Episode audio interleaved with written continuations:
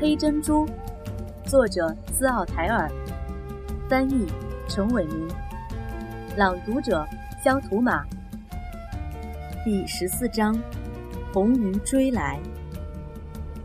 那天吹的是强劲的南风，一上午小船跑了许多路。中午我们吃了些塞维利亚人带来的玉米饼子。后来我躺下来睡着了。黄昏醒来，我问塞维利亚人，要不要让我来掌舵，他可以睡上一觉。不，他咧了咧嘴说：“我不大相信你，老弟，我可能一睡不醒。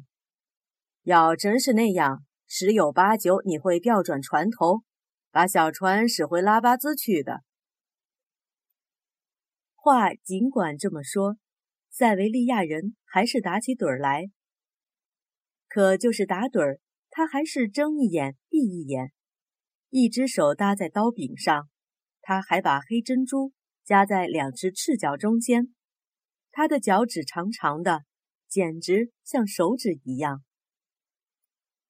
南风减弱下来，升起了月亮，我看到船尾大约四百米远的地方有东西在翻动。那不是波浪，海是平静的，周围有许多鲨鱼，因此我只当是几条鲨鱼在猎食一群小鱼。过了一会儿，我又看见水里有动静，这回月光映照在一对鱼鳍的尖端上，只见那对鳍像翅膀一样铺展开去，缓缓地在水面上时沉时浮。这无疑是一条红鱼。那天我们已经见到过好几条红鱼，它们不是晒太阳，就是兴致勃勃地高高跃出水面。因此，我没去注意游在我们后面的那条红鱼。我睡着了。半夜前后，一种声音使我从梦中惊醒。那声音虽然细小，却近得很，犹如细浪滚到岸上发出的声响。忽然，我发觉。这并不是在做梦，就在月光底下，相距不到几丈的水里，清清楚楚有一条巨大的红鱼跟在船后面浮游。我们有伙伴了，我说，一个大伙伴。塞维利亚人说，我希望他游到前面去，我可以给他套上一根绳子，这样我们很快就能到达圭麦斯了。塞维利亚人对自己的想象哈哈大笑，我却一声不吭地坐着，目不转睛地注视着游在我们船后面的大红鱼。我毫不怀疑，这正是我入夜不久就看到的那条红鱼。他闻到玉米饼的香味儿，塞维利亚人说。到了白天，那条红鱼仍旧在我们后面游。它游得不快不慢，不近不远，总和我们的小船保持相同的距离。它只是在微微摆动着一对大鳍。与其说它是一条游在水中的鱼，倒不如说它是一只在空中滑行的巨大蝙蝠。你还记得那次出海吗？我对塞维利亚人说：“返航的时候，你喊了声‘恶魔红鱼’。”就把那个印第安人吓得要死。要是给他看看眼下这一条，真不知要把他吓成什么样子了。红鱼我见得多了，塞维利亚人说：“我见到过的红鱼中，这是最大的一条，鳍的两头有十步宽，重量少说也有两吨。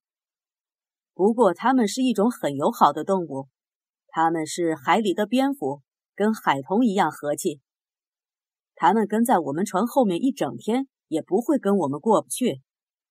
话可说回来，他们只要拍一拍鳍，甩一甩尾巴，就可以把你打发回老家。半个小时过去了，红鱼这才游到我们前面去。它在小船旁经过，我清清楚楚看到了它的眼睛。它的眼睛是琥珀颜色。夹着一些黑斑点，看上去仿佛光盯着我一个人，而没有去看塞维利亚人。这一瞥，我还瞅到了他的嘴巴，自然而然想起母亲说过的话：恶魔红鱼有七排牙齿。我心里暗自说：母亲错了，恶魔红鱼没有上牙，只有一排下牙。这排牙齿非常白，不尖，不像刀子那样锋利。红鱼调转身回过来，围着我们游了个大圈子，又游到前面去了。不过第二次游回来时，圈子缩小了，小船在红鱼掀起的波涛里颠来颠去。这位朋友有点叫人讨厌了。塞维利亚人说：“要是他再游近些，我要叫他尝尝鱼叉的滋味。”我想跟塞维利亚人说：“你最好别去惹他，一鱼叉对他来说只不过像给针扎了一下罢了。”我还想说：“游在这里的不是一条普通的红鱼，而是恶魔红鱼。”可是我的嘴巴僵住了。红鱼游过时。我只觉得那双琥珀色眼睛死死盯住的是我，而不是塞维利亚人。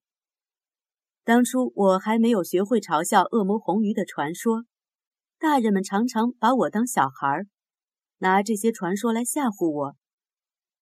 也许正是这些传说，现在又重新涌进了我的脑子，而且比以往更加神秘，所以我才产生了这种感觉。